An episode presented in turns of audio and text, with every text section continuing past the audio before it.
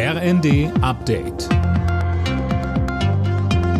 Stündlich neu. Auf den Punkt informiert. Ich bin Imme Kasten.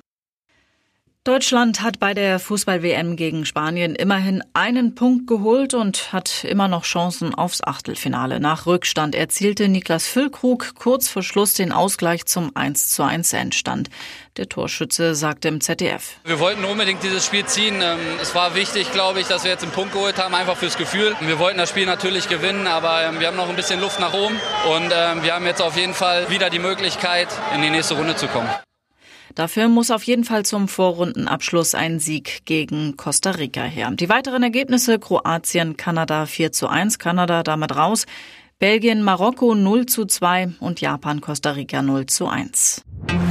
Die Null-Covid-Politik sorgt in China für immer mehr Frust. In der Hauptstadt Peking und auch in der Metropole Shanghai gab es größere Demonstrationen.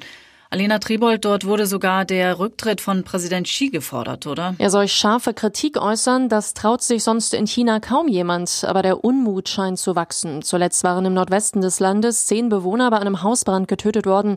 Zahlreiche Menschen machten die Ausgangssperren dafür verantwortlich, dass die Rettung dort nicht schnell genug ging. Seit Monaten greift die strikte Corona-Politik hart in den Alltag der Chinesen ein. Ganze Städte sind abgeriegelt, Fabriken schließen, tägliche Corona-Pflichttests sind an der Tagesordnung.